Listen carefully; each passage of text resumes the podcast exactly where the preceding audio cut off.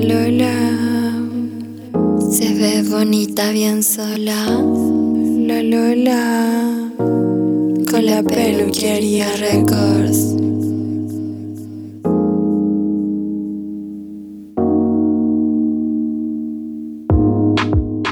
Si eres gorda o flaca, cumbiera intelectual, heteronormada o una poliamor, todas cabemos en este podcast. Todas somos unas lolas. Dile a tu pololo, dile a tu pololo que conmigo tú te sientes free.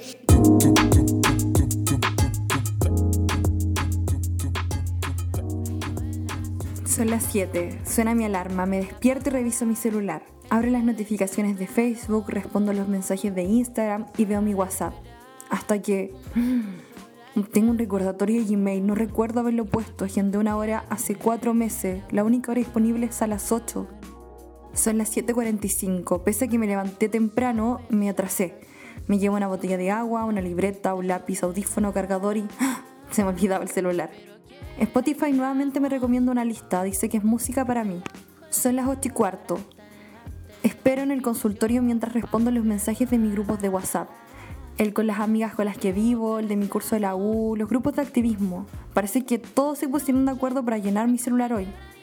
Qué bueno que me llamaron por el parlante y no aguantaba más. El doctor se sorprende porque no vengo al oftalmólogo hace 6 años, desde entonces que no cambio mis lentes.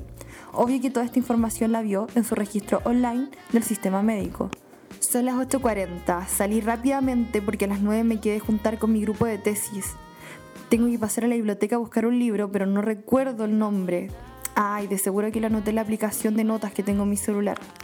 Son las 9.10, parece que no me atrasé tanto. Estoy en la entrada de la biblioteca, pero hay una fila enorme. Justo hoy día están cambiando el torniquete de la entrada por un sistema de reconocimiento de la huella digital. Les voy a escribir a mis amigas que obvio me voy a atrasar, pero no encuentro mi carnet hoy. Una y media. Después de compartir los avances por Google Drive, me saqué una foto con mi grupo de estudio y la subí a Instagram. Estoy buscando algún lugar para almorzar. Tengo que pagar con mi tarjeta que tiene mi foto, que es mi credencial de universidad y mi cuenta vista. Y además la tarjeta donde recibo el dinero es las ayudantías que espero que guardadas en mi currículum. Son las 2. Voy llegando al trabajo. Cuatro cámaras de seguridad me registraron moviéndome entre la universidad y el centro. Mientras me atienden en la caja de Subway, hay otra cámara de seguridad justo al frente registrando todos mis movimientos. Ya, pero no me voy a preocupar. Voy a chatear por mientras revisar mis redes. Hoy, que está entretenido esto de Twitter. Voy a compartir tres Twitter. Y hoy día mis amigas han sacado fotos tan buenas. Le daré like a 16 fotos. Son las 10. Salí muy cansada de la pega. Voy a tomar un Uber de vuelta. Le tengo que avisar a mis amigas que voy en camino. Pero no importa, igualmente las cámaras de seguridad, las cinco que están alrededor, me van a registrar. Ya, pero igual es peligroso. Mm, bueno, voy a mandarles igual, pero sé que el GPS me está monitoreando todo el rato, así que igual me hace sentir un poquito más segura. Son las diez y media. Me estoy preparando un tecito. Me llegó una notificación de Menstrual App. Mañana empieza mi etapa fértil, me tengo que cuidar. Son las 11 de la noche. Mientras manejo mis redes sociales de mi cuenta activista, me empiezo a conectar con diversas organizaciones y estoy chateando internacionalmente, pero mi celu no deja de sonar. Son las 12, ya sé por qué. Una amiga me estaba llamando, necesita ayuda para la interrupción de su embarazo, pero me habló por Instagram, no tomo ninguna precaución. Le voy a responder, pero obviamente en código por correo privado, o sea, son las una, después de ocupar todas mis aplicaciones de edición, de hacer el afiche que tenía que terminar para la reunión de mañana y mandar los mails, me puedo ir a dormir. Me encantaría soñar cómo sería un mundo con un internet feminista.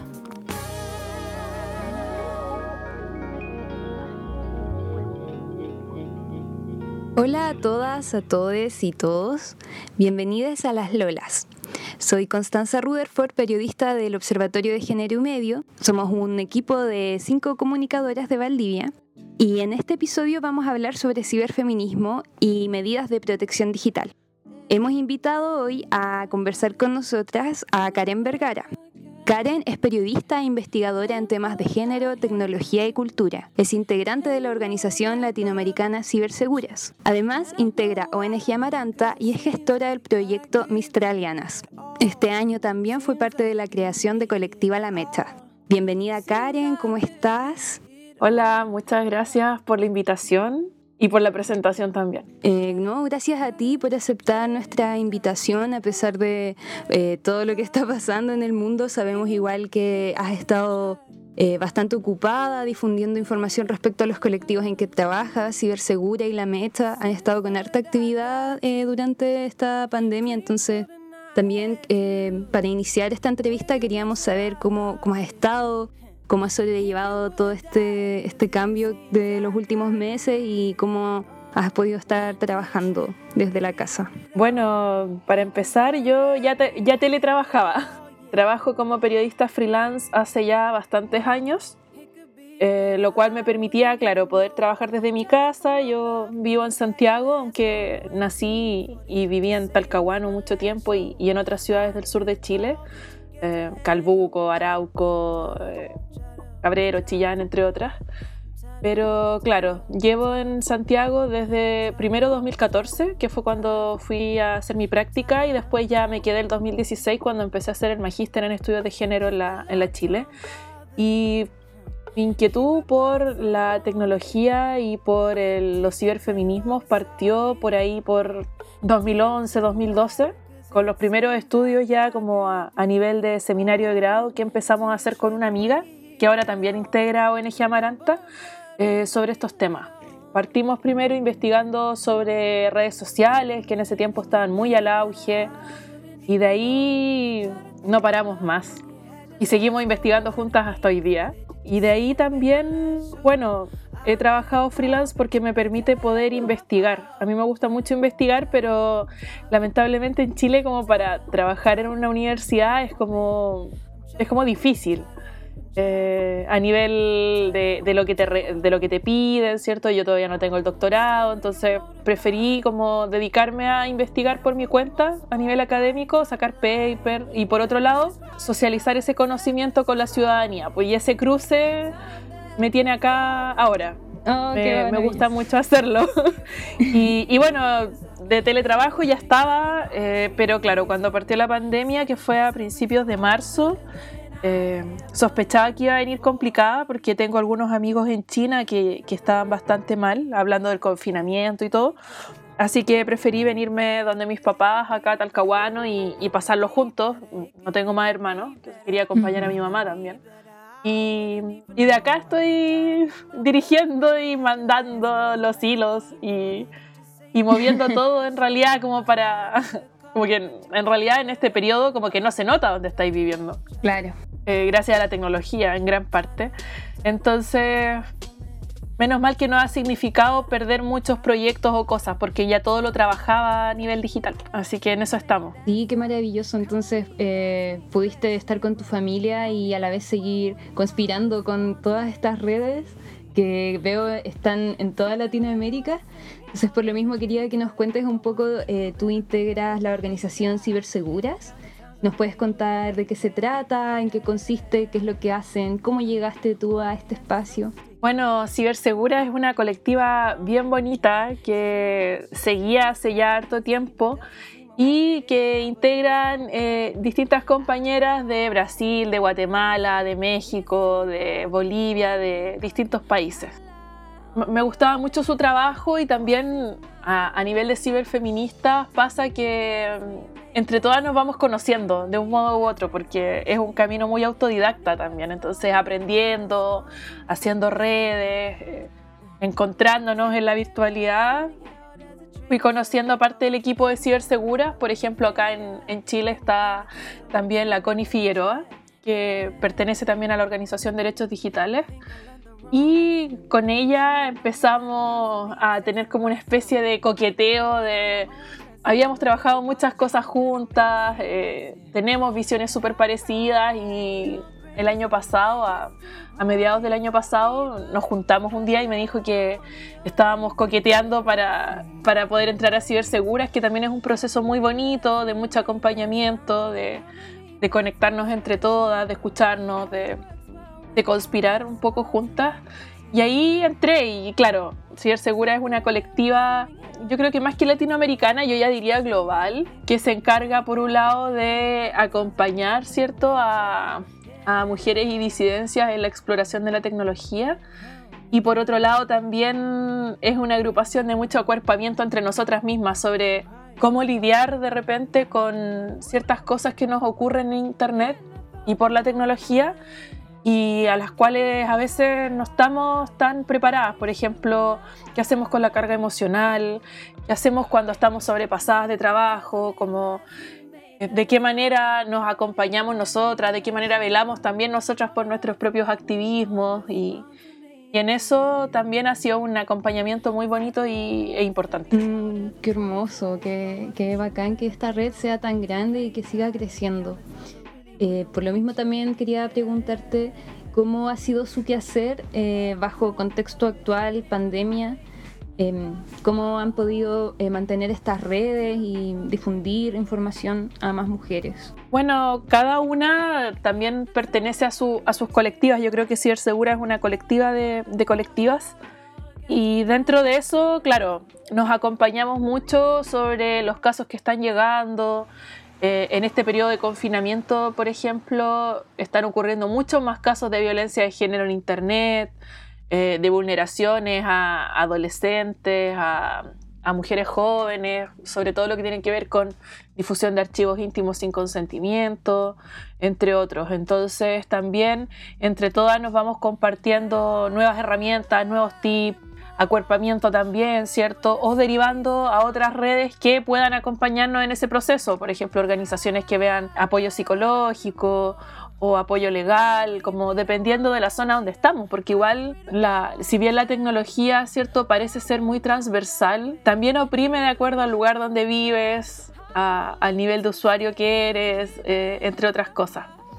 Entonces también es mucho de lo que te decía hace un rato de, conocimiento generado por nosotras mismas y compartiéndolo, socializándolo, eh, postulando proyectos también para poder seguir. Finalmente también los activismos tienen, tienen mucho de eso y bueno, con la pandemia nos ha afectado a nosotras a nivel personal, ¿cierto? Por, por no poder salir, por no poder compartir, pero, pero a nivel de, de nosotras hacia adentro, bueno, nosotras ya, ya funcionamos eh, a través de estas redes tecnológicas, entonces no ha sido tan, tan fuerte el shock, pero sí creo que se presenta algo que, bueno, me cargan un poco los anglicismos, pero este término que se llama como burnout, es como esta fatiga o este estrés que viene asociado al uso de las tecnologías, que es como un estrés crónico. Y, yo creo que ahí también todas hemos conversado mucho sobre eso. Eh, yo creo que aparte de, no sé, si se cayera internet, ¿cierto? Que sería un problema, eh, también, sería un eh, también es un problema hablar de la fatiga de nosotras mismas como, como personas, como seres sintientes. está bien fuerte eso igual, como creo que si bien las colectivas que funcionamos a través de la tecnología desde antes estamos un poquito más preparadas, eh, nadie nos preparó para todo el estrés que se, está, que se está dando también de manera ligada a eso. Claro. Y que muchas veces también nos enfrentamos como al desafío de autocuidarnos dentro de todo este estrés, pero a la vez tienes la presión de, de producir, de trabajar, entonces buscar ese equilibrio se hace muy difícil. Sí, totalmente. De hecho, bueno, a mí me pasa que, claro, pertenezco a todas estas colectivas y y me encanta el trabajo que hago con ellas, pero al final del día también tengo otro trabajo y que me permite subsistir. Claro. Y que no tiene que ver tanto con género. En sí, trabajo como periodista para algunos centros científicos y, eh, y, eso. Y claro, entonces también es complejo porque uno quisiera dedicarle toda la vida al activismo y, y está difícil porque hay pocos fondos. En Chile, por ejemplo, eh, o, todo es una startup tecnológica con énfasis en lo económico, o los proyectos que hay humanistas no consideran la tecnología. Entonces e, es súper difícil postular algo, por ejemplo, a nivel nacional. Entonces, ahora con, Amaranta estamos con un proyecto con, Cecilia que se llama Aurora, que es de prevención de violencia de género en Internet, eh, que es a dos años, que ya estamos eh, a, mediados del primer año de ejecución.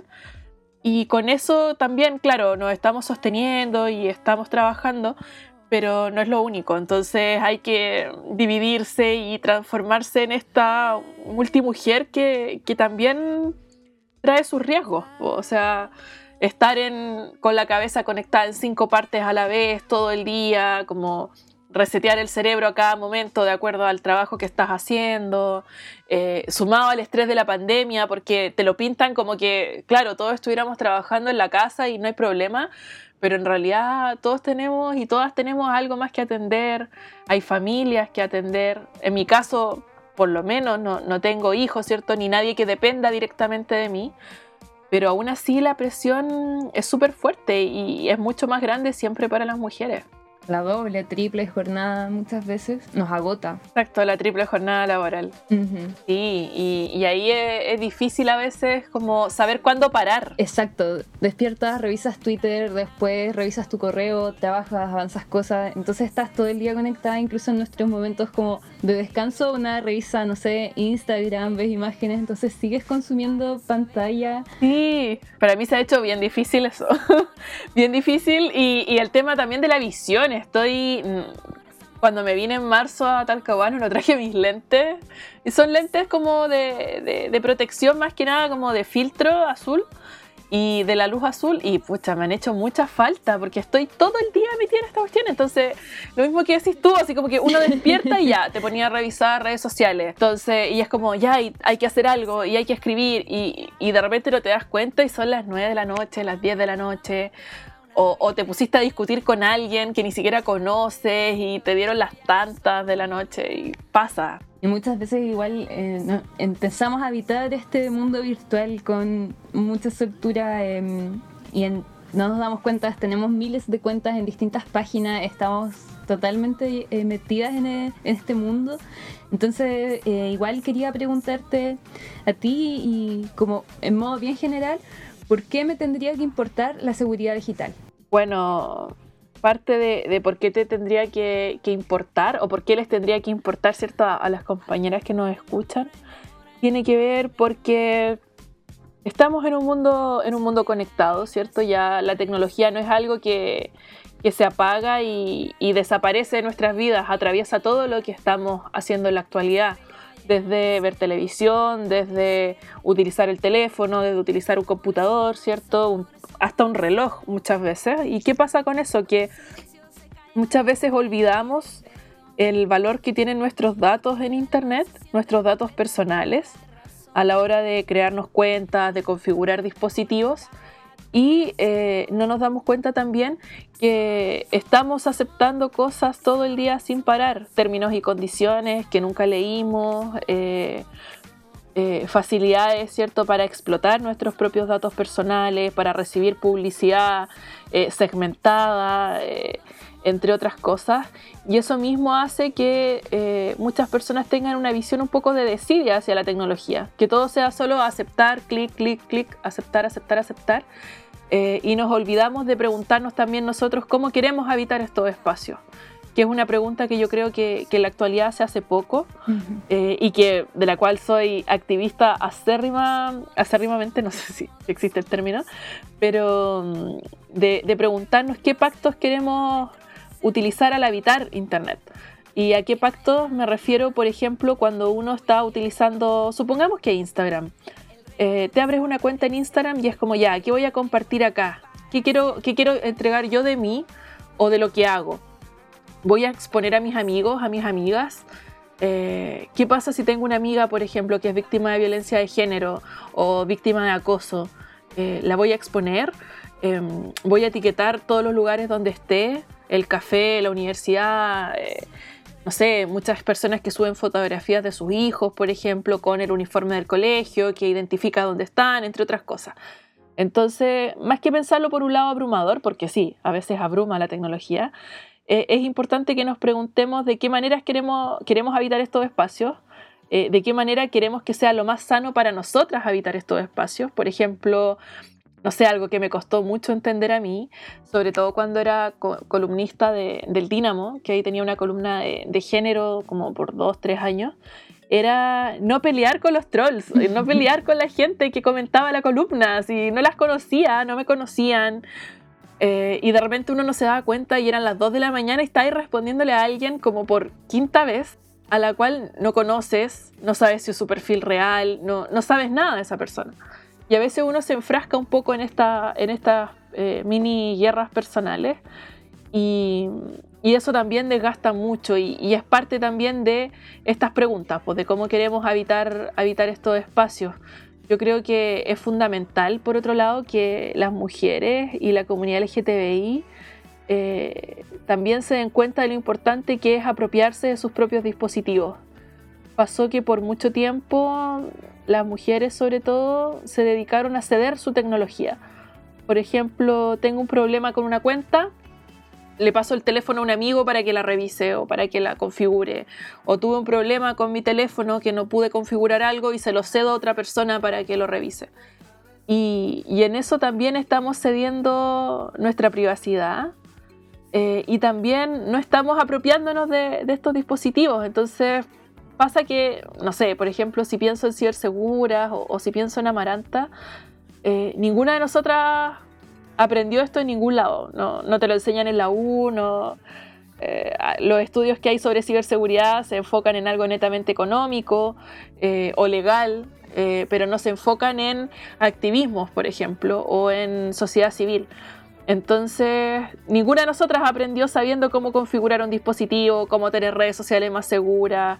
Eh, muchas de nosotras nos equivocamos en el camino, eh, pero es parte del aprendizaje y, a lo que a nosotras nos mueve es eso mismo, que las mujeres no se vayan de Internet cuando sufran alguna vulneración, que es algo que suele pasar, y por otro lado que, puedan apropiarse de sus dispositivos, que si tienen algún problema con alguno, eh, que, busquen compañía en colectivas que están moviendo estos temas, que, aprendan paso a paso, que echen a perder, que, vuelvan a intentarlo, que, y, finalmente que, también sea un aprendizaje conjunto eh, de todos y todas.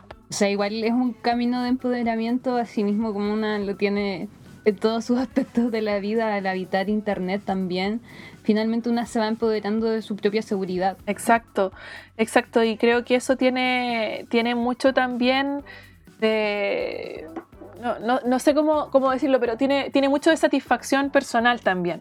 Eh, a mí me pasa que, que, con todas estas colectivas y con por ejemplo, con, Mecha, que la formamos hace poco con una compañera mexicana, Candy, y Valeria, que es una diseñadora chilena, em, nos propusimos también hablar de sexualidad y tecnología, que también es un tema que no se aborda mucho en la actualidad. De cómo estamos habitando estos dispositivos también muchas veces para buscar el placer, para explorarnos a nosotras mismas eh, y por otro lado para también tener intercambios a veces sexuales con otras personas.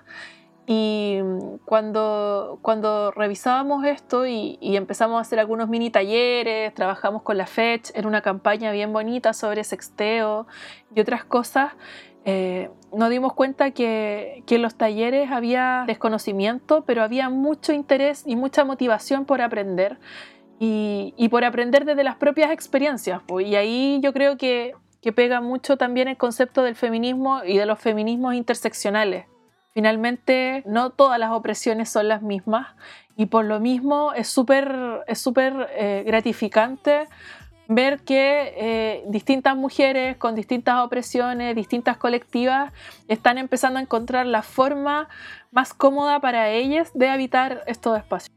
Una forma más cómoda de habitar este espacio podría ser eh, tal vez el anonimato el uso, no sé si de cuentas falsas o un nombre inventado. ¿Cuál es tu postura respecto al anonimato en Internet? Mira, el anonimato también es una forma de protegernos.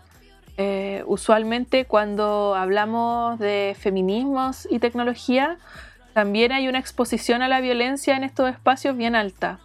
De hecho, solo por el hecho de ser mujer, estás expuesta al triple de ataques en, en redes sociales que nunca van enfocados hacia tus creencias, sino que van enfocados hacia tu cuerpo, hacia tu imagen, hacia, hacia la denostación personal.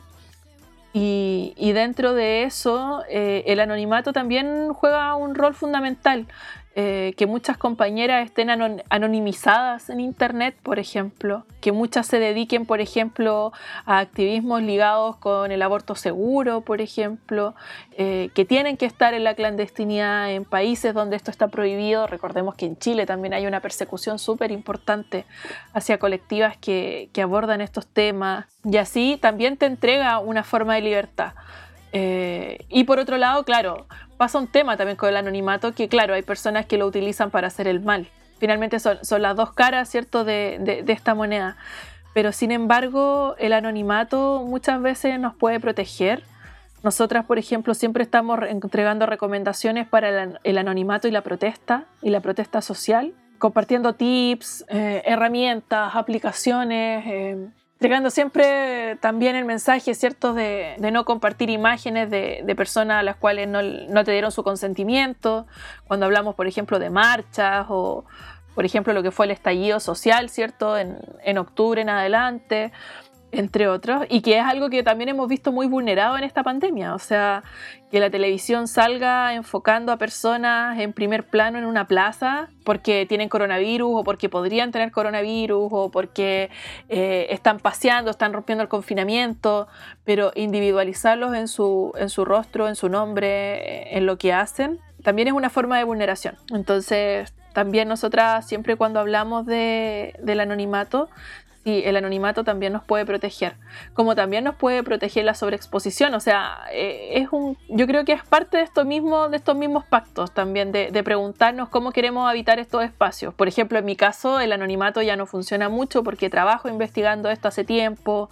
y como periodista además trabajo con un nombre, ¿cierto? Que, que finalmente firma todo lo que hago. Claro. Pero, por ejemplo, si tengo una compañera que está haciendo activismo desde desde otra, desde otra arista, es sumamente válido que, que, opte por el anonimato y de hecho es lo que le recomendamos sobre todo a las colectivas cuando trabajan temas relacionados a feminismo y movilización social, por ejemplo. Sí, yo creo que muchas de nosotras o compañeras que nos estén escuchando, otras activistas, igual en algún momento se han preguntado si usar una cuenta anónima o crearse algún nombre para poder trabajar estos temas eh, y ganar así más libertad también de poder opinar y, y no verse vulnerable o no ver vulnerada su intimidad.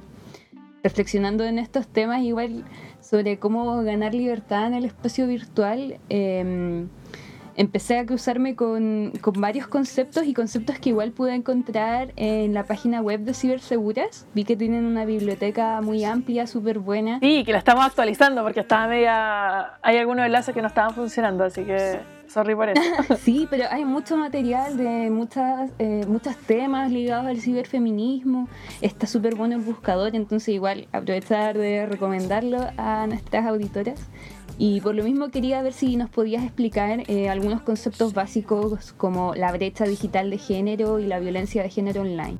Bueno, la brecha digital de género eh, se da específicamente porque hombres y mujeres no estamos habitando de la misma manera los espacios virtuales. Eh, en Chile, por ejemplo, los últimos datos que salieron, que fueron en 2017 y 2018, señalan que las mujeres utilizan en gran mayoría las redes sociales como una forma de poder contactar con sus familiares para gestionar labores de cuidado, de contención y de acompañamiento, en tanto que los hombres lo utilizan más con fines recreativos, en este caso eh, ver videos, jugar, eh, entre otras cosas. Eh, aparte esto aparte de lo que tiene que ver con el teletrabajo y todo lo demás, o sea, hablando como de, del uso recreacional de, de las tecnologías.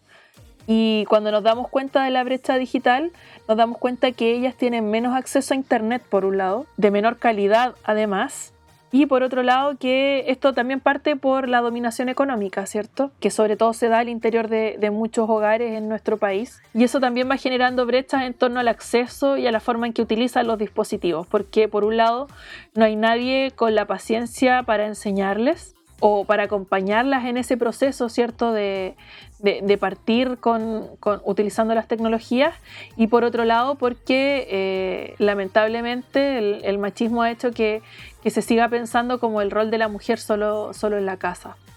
Entonces las tecnologías, claro, han estado al servicio de eso de una manera también bastante, bastante machista y lo podemos ver en los comerciales, eh, sobre todo, por ejemplo, de telefonía de internet, cuando todavía muestran como el mensaje que va a la mujer es como mantente conectada con tu familia o, o, acompaña a tus hijos, como que siempre el proceso es ese. No es utilicemos las tecnologías para el aprendizaje, no es utilicemos las tecnologías para el activismo eh, o para, por ejemplo, encontrar un pasatiempo nuevo. Usualmente van enfocadas, ¿cierto?, a mujer y cuidado. Entonces eso también se ve presente en, estas brechas, en estas brechas digitales y en estas brechas de acceso. Y además, por otro lado, si le sumamos, y ahí va de la mano, la violencia de género en estos espacios, que era lo que comentábamos hace un rato, ¿cierto? Solo por el hecho de ser mujer uno está mucho más expuesta a ataques a través de, de Internet y que muchos de esos ataques sean además de personas del entorno conocido. Nosotras el, con Amaranta el año 2018 hicimos un estudio con, con la Fundación Datos Protegidos sobre violencia de género en Internet. El primer estudio que se hizo sobre el tema y que ahora vamos a actualizar con, con Amaranta bajo el proyecto Aurora. Y aparece que el 60% de las mujeres que ha vivido violencia en Internet, violencia de género en Internet, sospecha de quién puede ser su agresor. Y lo, la mayor cantidad de, de agresores son o exparejas o personas del entorno cercano, un familiar, un amigo, ex amigo, eh, pareja, expareja. Entonces eso también se transforma en una brecha, porque ¿qué pasa cuando las mujeres están siendo hostigadas y asediadas en Internet? Se van, cierran sus cuentas, cierran sus dispositivos, les provoca rechazo volver a conectarse y, y ahí también esta brecha aumenta. Bueno, ahora vamos a dar paso a una pausa musical. Nos invitamos a Karen a que nos traiga una canción para este capítulo. Súper, mira, tengo muchos deseos de escuchar eh, Fuego de Bomba Estéreo, porque también me recuerda cómo nació Colectiva Mecha. Así que de la cual vamos a hablar a la vuelta, tengo entendido. Sí, vamos a estar profundizando en el trabajo que hace Mecha, que tuvieron una campaña bien buena, así que ahora vamos a un corte musical con Fuego de mm, Bomba Estéreo.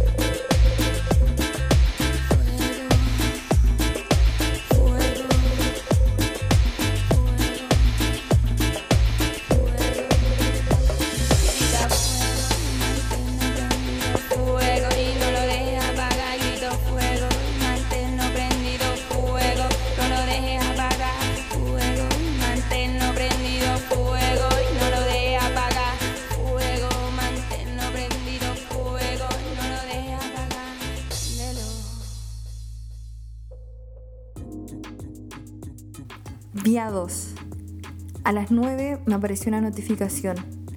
Una amiga me pidió ayuda. Su ex está divulgando sus fotos privadas y ella no sabe qué hacer. Juntas tenemos que investigar qué puedo hacer, cómo lo puedo denunciar. Son las 9 y media. Su ex subió la foto y se creó un perfil con el nombre de mi amiga. Lo está subiendo todos los grupos de WhatsApp. Ya no sabemos qué hacer.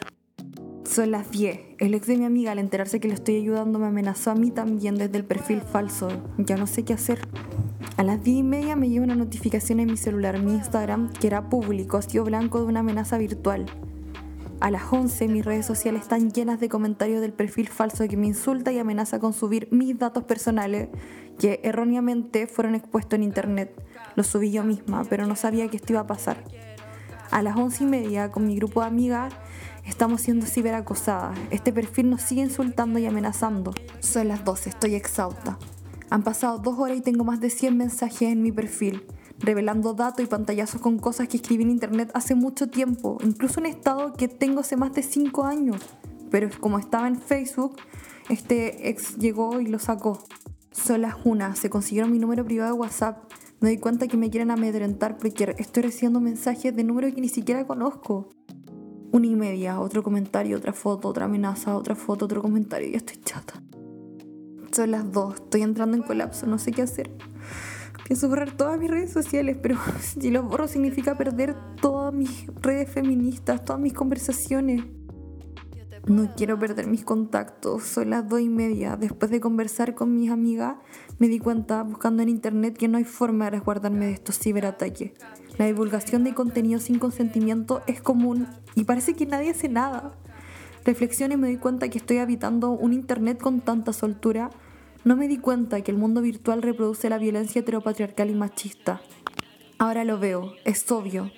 Tengo en cuenta de que este es otro espacio diseñado bajo el modelo de negocio al que no le interesa a las personas, solo ganar. Son las 3 de la tarde. Le enviaré un correo seguro a mis compañeras ciberfeministas. Estoy determinada a buscar justicia incluso en este mundo virtual.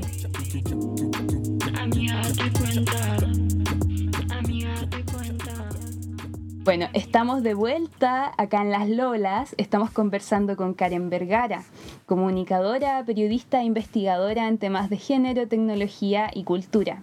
Es integrante de colectiva Ciberseguras y colectiva La Mecha.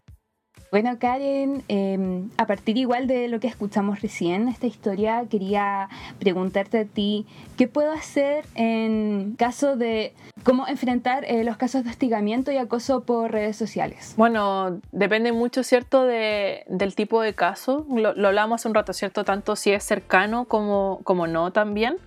Eh, depende mucho de eso pero una parte fundamental de, lo que nosotras conversamos siempre como colectiva y, que no es solo a nivel nacional es la necesidad de poder instalar esto como un tipo de violencia más, en el sentido de eh, que no exista solo la violencia psicológica, que no exista solamente la violencia física hacia las mujeres, sino también considerar la violencia digital, la violencia en espacios digitales, como un tipo de violencia como un brazo que, se extiende de estas otras violencias y que puede también hacer mucho daño. Porque parte importante de, lo que ocurre con la violencia de género en Internet es que las víctimas a veces tienen vergüenza de contarlo porque creen que van a ser, eh, van a ser minimizadas en su relato, que, a lo mejor la gente no las va a tomar en serio, que no las va a tomar en cuenta. Y, muchas veces eso mismo hace que no quieran hablar, que se cierren, que cierren sus cuentas. Y para nosotras es fundamental hablar de resistencia en comunidad, saber que nuestras compañeras están al tanto, igual que nosotras, de estos tipos de violencia, de cómo operan y que por lo mismo son capaces de entregarnos contención y apoyo en estos momentos. Lamentablemente la justicia avanza mucho más atrás. Eh, también sabemos que no se trata solo de promulgar leyes y mandar gente a la cárcel, que, el tema no va por ahí, sino hablamos cierto de educación no sexista para partir, cierto desde la infancia, entendiendo que las mujeres no somos objetos ni cosas ni, ni propiedad de nadie. Y ahí eh, es importante, como te decía, el trabajo en comunidad, de poder resistir entre compañeras, de poder acompañarnos, de saber que si estamos viviendo algo muy vergonzoso, por ejemplo, que una expareja o, o alguien difunda, por ejemplo, fotografías íntimas mías sin consentimiento, que mi primera respuesta no sea cerrarme o, hundirme, ¿cierto?, en, en la pena o en la desesperación, sino saber que hay una comunidad que no me va a juzgar. Yo creo que eso es lo más importante de todo, que no me va a juzgar, que me va a acompañar y que juntas vamos a encontrar la mejor manera de enfrentar esto, ya sea contactando con una colectiva que nos pueda entregar más información, como lo que podríamos hacer, por ejemplo, en Amaranta, en Mecha o en Cibersegura, ya sea enfrentar a este, a este sujeto, ya sea hacer una denuncia penal, sea el camino que sea, que nunca sea sola. Yo creo que el nunca sola eh, es fundamental también en al hablar de violencia en este tipo de espacios, porque usualmente lo que busca este tipo de espacios precisamente es que las mujeres se aíslen, que dejen de usar las tecnologías, que dejen de comunicarse. Y creo que, no hay que darle en el gusto para nada. Autoridad digital, finalmente. Sí, sí, totalmente.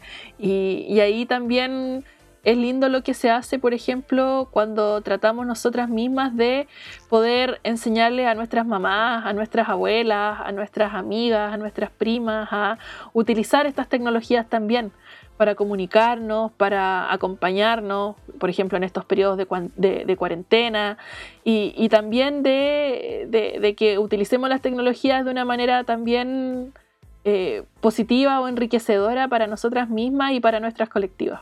Totalmente me uno a ese comentario que haces, que hay que enseñarle a nuestras abuelitas, a nuestras tías, mamás, primas más chicas que quizás están recién entrando a usar la tecnología, enseñarles a hacerlo de forma más segura y y que se empoderen también de, las herramientas de comunicación. Exacto, y, eso también tiene mucho de, lo que ya hablábamos, de este acuerpamiento, de este acompañamiento, y, que claro, eh, por ejemplo, en estos momentos no puede ser físico, pero que se puede dar a través de, a través de estas tecnologías. Claro.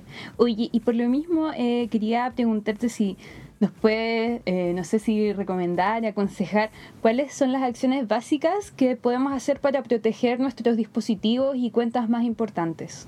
Mira, hace un rato hablábamos de lo del anonimato. Eh, yo siempre recomiendo, por ejemplo, cuando hablamos de eh, compras por internet, eh, de pedidos del supermercado que ahora se hacen a nivel digital, entre otros, tratar de tener un correo específico para todo ese tipo de cosas, para compras, por ejemplo que no esté asociado a nuestro correo más personal para que cierto el tema de la publicidad no sea tan invasivo por un lado y por otro lado para que esa cuenta la tengamos mucho más resguardada en caso de intento de phishing por ejemplo que es cuando te envían un enlace a tu correo haciéndose pasar por un banco para tratar de capturar tus contraseñas por mm. ejemplo eh, tratar de siempre tener una sola cuenta de, correo asociada a este tipo de cosas y eh, nunca abrir enlace externo ni descargar PDFs de cuentas que no conozcas.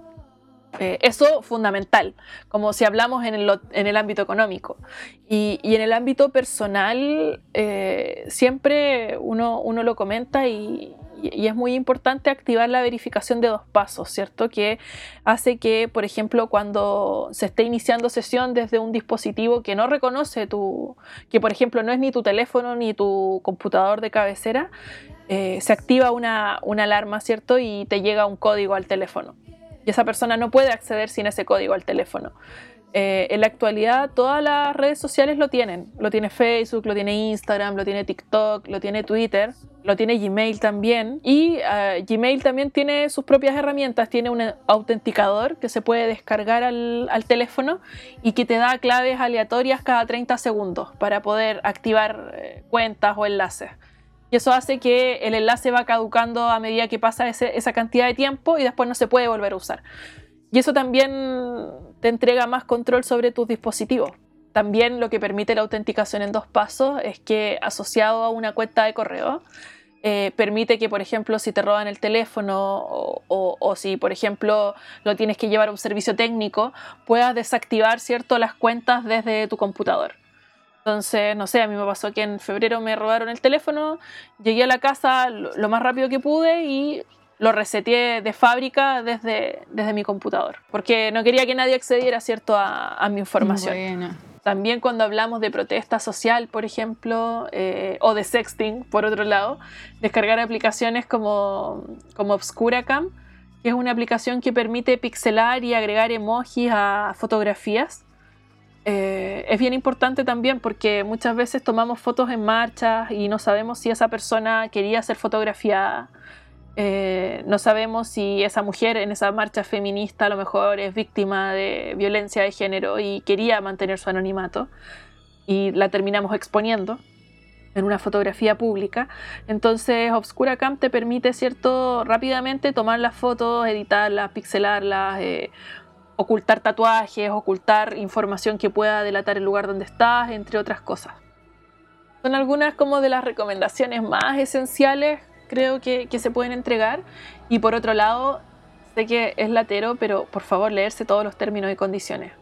Cuando descargamos aplicaciones a veces no nos damos cuenta de todos los permisos que les entregamos o de todas las autorizaciones que les damos a ciertas cuentas. Por ejemplo, para hacerme una cuenta para comprar en tal lugar, tengo que darle acceso a mi cuenta de Twitter y esa cuenta va a poder publicar por mí, ver mis seguidores, borrar o agregar gente eh, y una serie de cosas que uno después se va dando cuenta que va cediendo y que influyen mucho en esta publicación segmentada, por ejemplo, que más allá de que tu teléfono te escuche, eh, tú también le estás dando permisos para que te lea, para que lea todo lo que haces. Entonces, obviamente la publicidad va a ir orientada en ese sentido.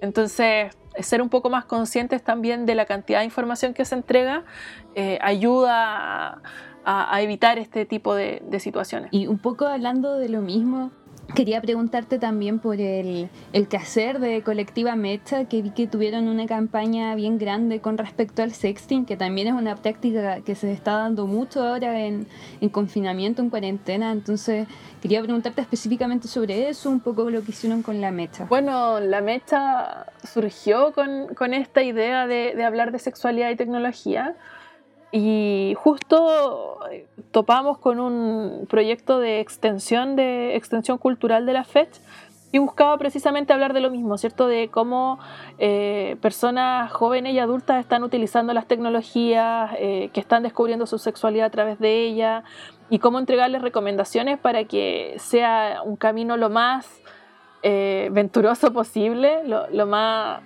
lo, más amoroso posible y que, y que también derribemos algunos mitos en torno al cuerpo. Eh, pasa que los medios y, y, también la comunidad en general le ha puesto un mote, un tinte súper agresivo, por ejemplo, a lo que es el sexting. Y el sexting es una conversación sexual con otra persona a través de tecnología. Eh, puede ser audio, puede ser video, pueden ser llamadas, puede ser escribir solamente, eh, entre otras. Eh, formas y em, puede incluir o no fotografías y videos, pero se habla, ¿cierto?, del sexting como una gran, eh, como casi herramienta a, prohibir. Y nos damos cuenta que prohibiendo no vamos a lograr nada, porque sobre todo en este periodo de confinamiento, explorar la sexualidad es fundamental también para no volverse un poco locas y un poco locos en general. Entonces, queríamos entregar algunos consejos que acompañaran a las personas en, esta, eh, en este viaje, en este camino, y eh, también acompañarlos en caso de que sufrieran algún tipo de vulneraciones. Entonces esta campaña, este proyecto se dividió en cinco días, donde los primeros hablamos de consentimiento, eh, de consentimiento sexual, eh, hablamos de dispositivos seguros, de mejores formas para sextear, aplicaciones recomendadas. Y en la última parte entregamos recomendaciones de colectivas y agrupaciones que pueden entregar contención en caso de que eh, alguien, por ejemplo, difunda tus fotografías íntimas o que trate de usar esa información contra ti. Por lo mismo, igual sobre las plataformas seguras. Se puso muy de moda ocupar Zoom y hubo bueno, un escándalo con respecto a las filtraciones de datos. Se acusa a Zoom de compartir datos con anunciantes, por ejemplo. Hubieron casos de secuestros de cuentas. Entonces quería preguntarte eh, por qué Zoom eh, pareciera ser no una aplicación segura, sobre todo para nosotras activistas, nuestras auditoras. Eh, y también, a raíz de esa pregunta, igual si pudieras recomendarnos algunas plataformas que, sea, que sean más seguras para tener reuniones o videollamadas. Mira, lo que pasó con Zoom es básicamente que era una aplicación de videollamadas que eh, los años anteriores vendió sus licencias, entendamos que, por ejemplo, universidades, centros científicos, empresas, entre otros, eh, tienen que tener software original. Y tienen que tener, ojalá, todos los programas y, aplicaciones que usen en sus, sus computadoras gubernamentales o institucionales, eh, tienen que ser oficiales y de pago. ¿Y qué pasa? Que Zoom ofreció licencias muy baratas a universidades, a eh, centros de estudios, a gobiernos, a, un sinfín de lugares. ¿Y qué pasa? Que cuando esta pandemia, ¿cierto?, está ya, ya a nivel general, empieza a subir mucho las acciones y las personas que habían contratado Zoom empiezan a utilizarlo de manera masiva. Y con esto empiezan los negocios fraudulentos con los datos de los usuarios. Eso fue lo primero, que las políticas de privacidad y de términos y condiciones eran muy, muy ambiguos eh, en Zoom. Y finalmente lo que hace es que la gente tenía que hacerse una cuenta en Zoom porque en su universidad o en su trabajo estaban utilizando Zoom. Y eso hizo que empezaran a recoger datos de la plataforma, que se empezaran a vender. De hecho, ayer o antes de ayer salieron dos vulnerabilidades nuevas eh, que, no he estudiado en profundidad porque no uso Zoom en general. Em, y empezaron a aparecer también otra, otras vulneraciones que tenían que ver, por ejemplo, con el ingreso a salas, ¿cierto? De estos Zoom bombing que le llaman, que son sujetos que están buscando salas abiertas para tratar de entrar con pornografía, con eh, difusión de archivos íntimos sin consentimiento, eh, entre otros, mostrar videos gore o, violentos, eh, sexualmente hablando, entre otras cosas. Eso pasó con, eso pasó con Zoom. Y claro, el hecho de que tanta, tanta universidad y tanto centro de estudio lo tengan ha hecho muy difícil que se pueda frenar cierto su, uso. Entonces, mi, recomendación va por siempre leer cierto lo que estamos autorizando. Si podemos usar solo las versiones de navegador y no descargar las aplicaciones en nuestro teléfono o en computador, mejor y eh, que para todo lo que tenga que ser personal, que utilicemos plataformas más seguras, como por ejemplo Jitsi, lo recomiendo mucho, que permite hasta 10 personas conectadas. Es una plataforma de código abierto, gratis, eh, sin límite de sesiones. También se puede emitir a través de YouTube Live, a través de esta, de esta plataforma, que no, te, que no te hace descargar nada. Jitsi, tú te metes. Eh, Jitsi, bueno, se escribe J-I-T-S-I Jitsi y, no necesitas descargar nada, solo armas la sesión con un nombre lo suficientemente eh, enredado, ¿cierto? Le puedes poner números, eh, etcétera, y te conectas con, el resto de personas. Em, también existe, bueno, como alternativa a WhatsApp, está Signal. Eh, lo interesante de Signal es que, aparte de entregarse seguridad en las comunicaciones, también incorporó en su última actualización la difuminación de rostros automática. Entonces, por ejemplo, si tú compartes fotografías, puedes editarlas desde la misma aplicación para compartirlas con el resto de las personas. Por ejemplo, cuando hablamos de movilizaciones o cuando hablamos del sexteo también, es más rápido para utilizar. Y, así, y también pensar un poco en los distintos grados de seguridad que tenemos que tener. Por ejemplo, eh, si voy a tener una conversación con mi hermana sobre el cuidado de la casa, puede que la seguridad no sea la misma que cuando hablo en mi colectiva sobre acompañamiento a víctimas de algún tipo de violencia.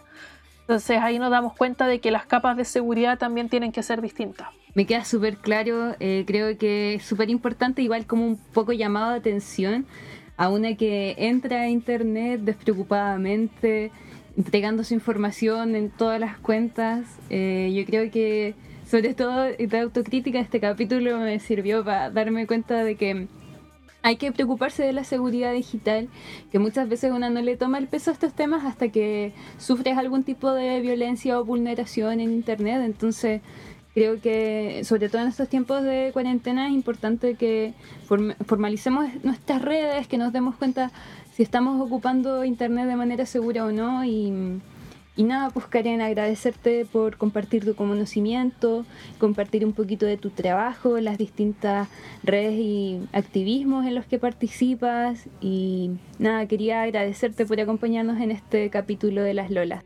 No, gracias a ustedes, eh, muy contenta de, de haber participado.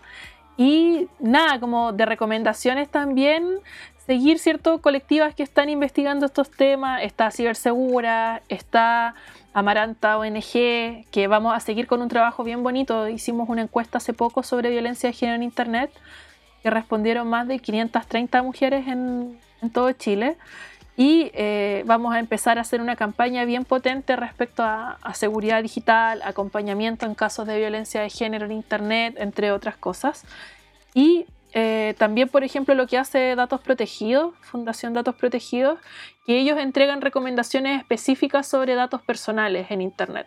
Ellos tienen un artículo bien interesante en el Clinic, de Clinic, que habla de 12 recomendaciones para tener videollamadas seguras. Está bien interesante ahí, si lo googlean como datos protegidos, Zoom, eh, videollamada segura, va a aparecer al tiro.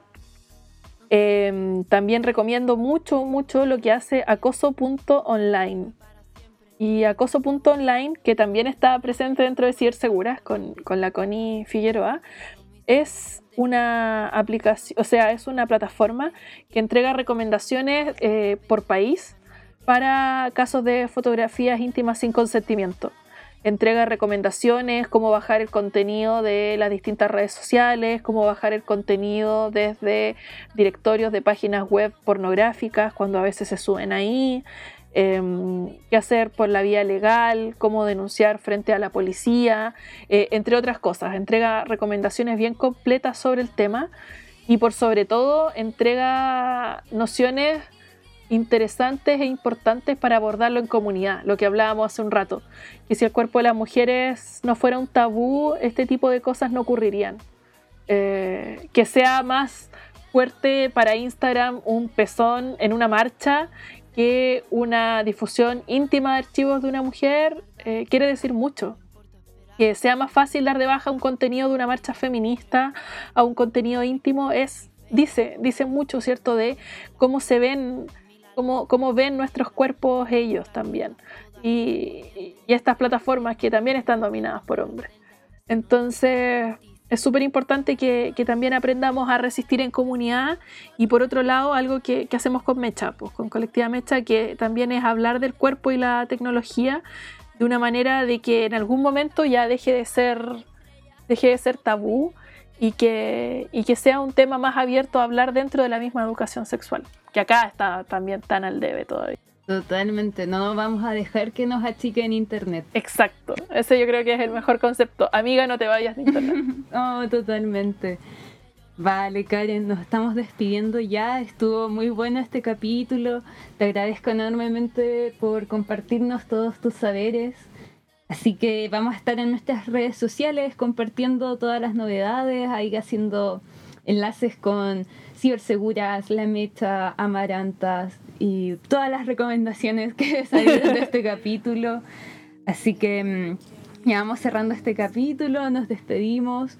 Muchas gracias Karen eh, por conspirar con nosotras y nos estamos viendo en el mundo virtual. Abrazos, que estén bien. Es producido por el Observatorio de Género y Medios.